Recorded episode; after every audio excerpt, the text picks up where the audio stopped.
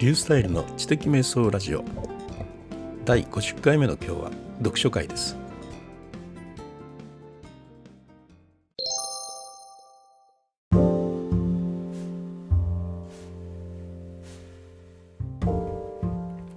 え今日は同じテーマを3冊以上並行して読むと学習がとってもはかどるなというそういうお話です。すごく学びが定着するというようなことをね改めて感じたんですね。であのまあ私の言う学習っていうのはですね何かの資格とか試験とかそういうためのものでなくて、まあ、純粋な知的生活上のことなんですけどねあのあの試験勉強とかでも、まあ、あの効力があるんじゃないかなというようにね思っています。まあ、今回ちょっと改めて発見したかのような言い方してるんですけどまあ、実はあの皆さん普通にやられていることだろうし私も大学時代によくやっていたやり方ですっかり忘れてました。今回ねあの改めておおと思った時にそういえばって思い出したというようなことなんですけどね。で僕はですねあの一般相対性理論とかね量子論とか何が何だかよく全くわからないんですけど昔からすごく関心があったんですよね。であの興味関心はあったけどなかなかね本に立ち向かう時間っていうのはないじゃないですかなかなかね。だけどねようやくちょっと前ぐらいからねそのちゃんと向き合って読もうというようにね時間を作って読むようになりました。で2年ほど前にですね「目に見える世界は幻想か」っていう本を読んでねでこれはあの数式を使わないで物理学を一般の人に平易に説明するという触れ込みだったんでね。早速買ってみたんですが非常にやっぱり分かりやすかったですね。物語のような感じで物理学の発展について学ぶことができたんですがまあ2年ほど経つともうか ほぼ完全に忘れてしまってるんですけどね。まああのそれでまあ一般相対性理論とか量子論とかの入り口にそこで立ったのかなと思うんですけどもまあ、2年ぐらい経って今回ですねあのすごい物理学講義っていうねあの時間はないとかいうような、ね、ことをこうおっしゃってる方のねあの本なんですけどもそこでね今あの詳しくこう入り込んでいるその説明をねちょっとガチで 書いてあるのを読んでるんですけどね。まあ、あの学びの読書っていうのはですねその僕がよくやっている20冊並行読書っていうのはね全然違って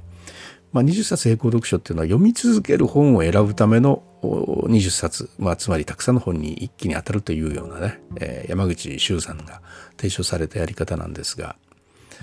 これはあの今回今やってる学びのの読書っていうのはねもう読み続けようと決めた本なんでちゃんと時間をとって着席してですねでメモとかノートを取ったりしながらその監読するための読み方本をやってます。でこれですねちょっと非常にやっぱ難しくてね半分までしか読んでないんですが、まあ、あの次に読もうと僕あの1テーマ30冊読書っていうね、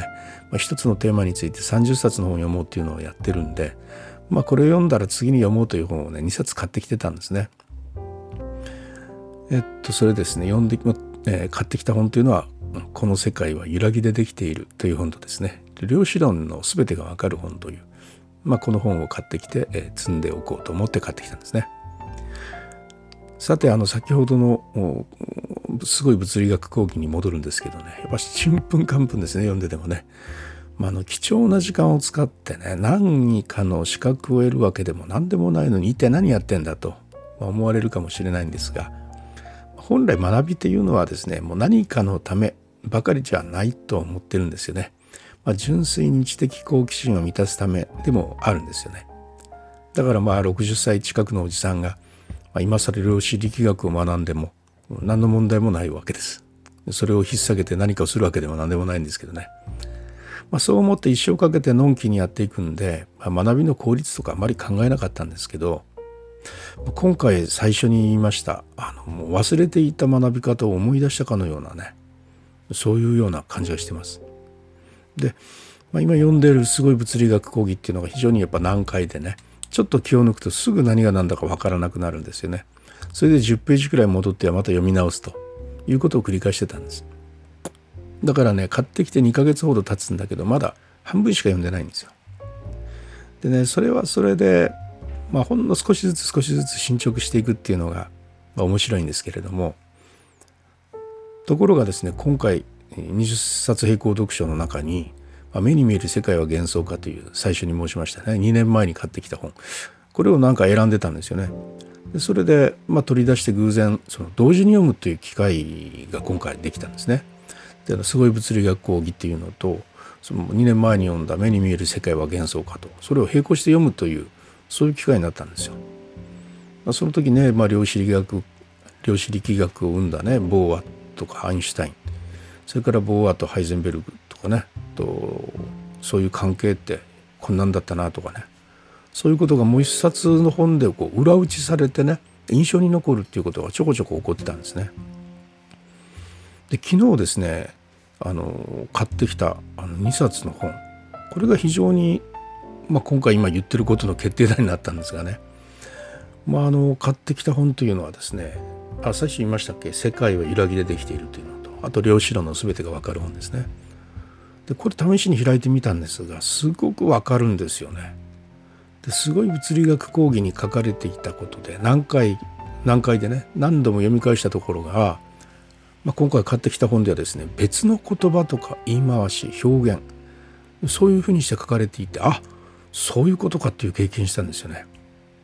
例えばですね一般相対性理論の根幹っていうのはね連続っていうねそれが根幹なんです。連続したものが歪んでいてそこに重力とか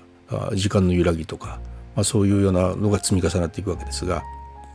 量子論の根幹っていうのは、ね、離散なんですよ。離散とか言ってて何が何かよくわからないまあブツブツ切れてるというような意味ですよね。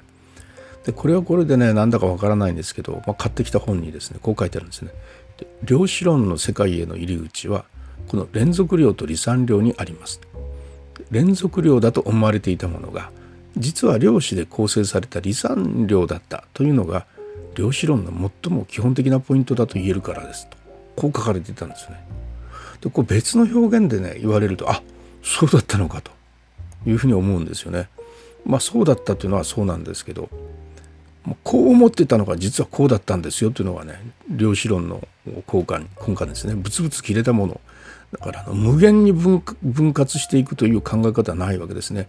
量子論というのはもうこれ以上分けられない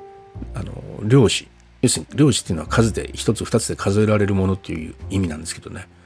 そういうものでねできてるんだと。だからあの時間とかもそうなんだっていうわけですね。時間もブツブツ切れてんだと。あの空間もブツブツ切れてるんだと。物はブツブツ切れてるっていうのはもうみんな大体分かってると思うんですけど空間自体もブツブツ切れてんだと。体積は何立方メートルというんだけどもその体積も量子の数で決められるんだというそういうことなんですよね。今スルスルスルと私言ったんですけれどもこの本を読むことによってですねあの、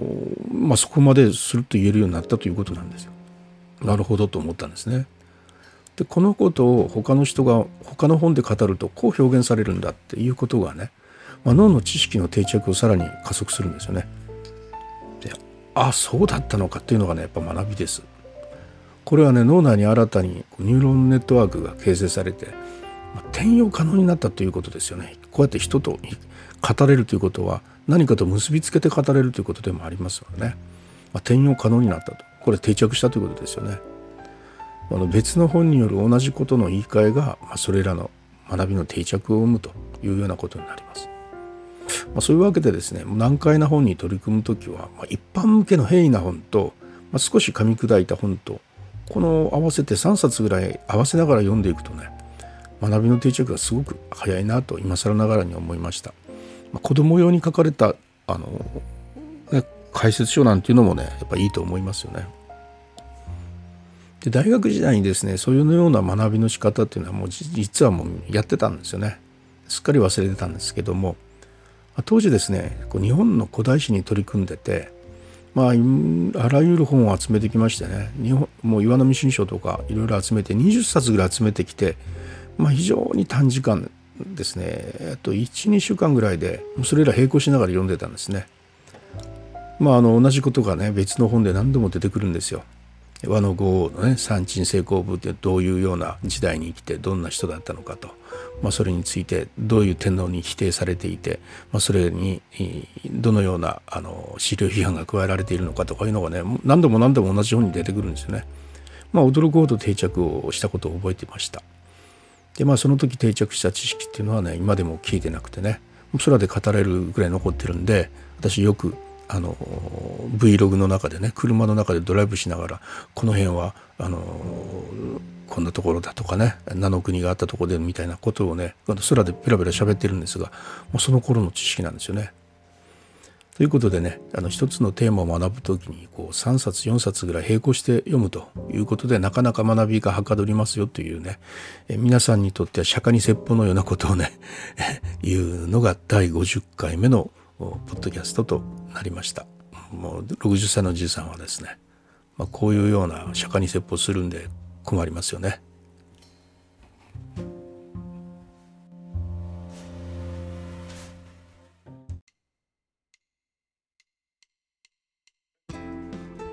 はい、あの久々の読書会でした。読書会というより学びについての話みたいな感じでしたね。まあ、50第50回になりました。50回なんで何かちょっと気の利いた話をしようかと思ったんですけど全くそんなことはなく通常運行で50回を越していきましたね。100回まで頑張っていきたいと思いますし、ま、100回超えてもいつまでもきっとやると思いますのでどうかよろしくお願いします。それではまたリュースタイルでした。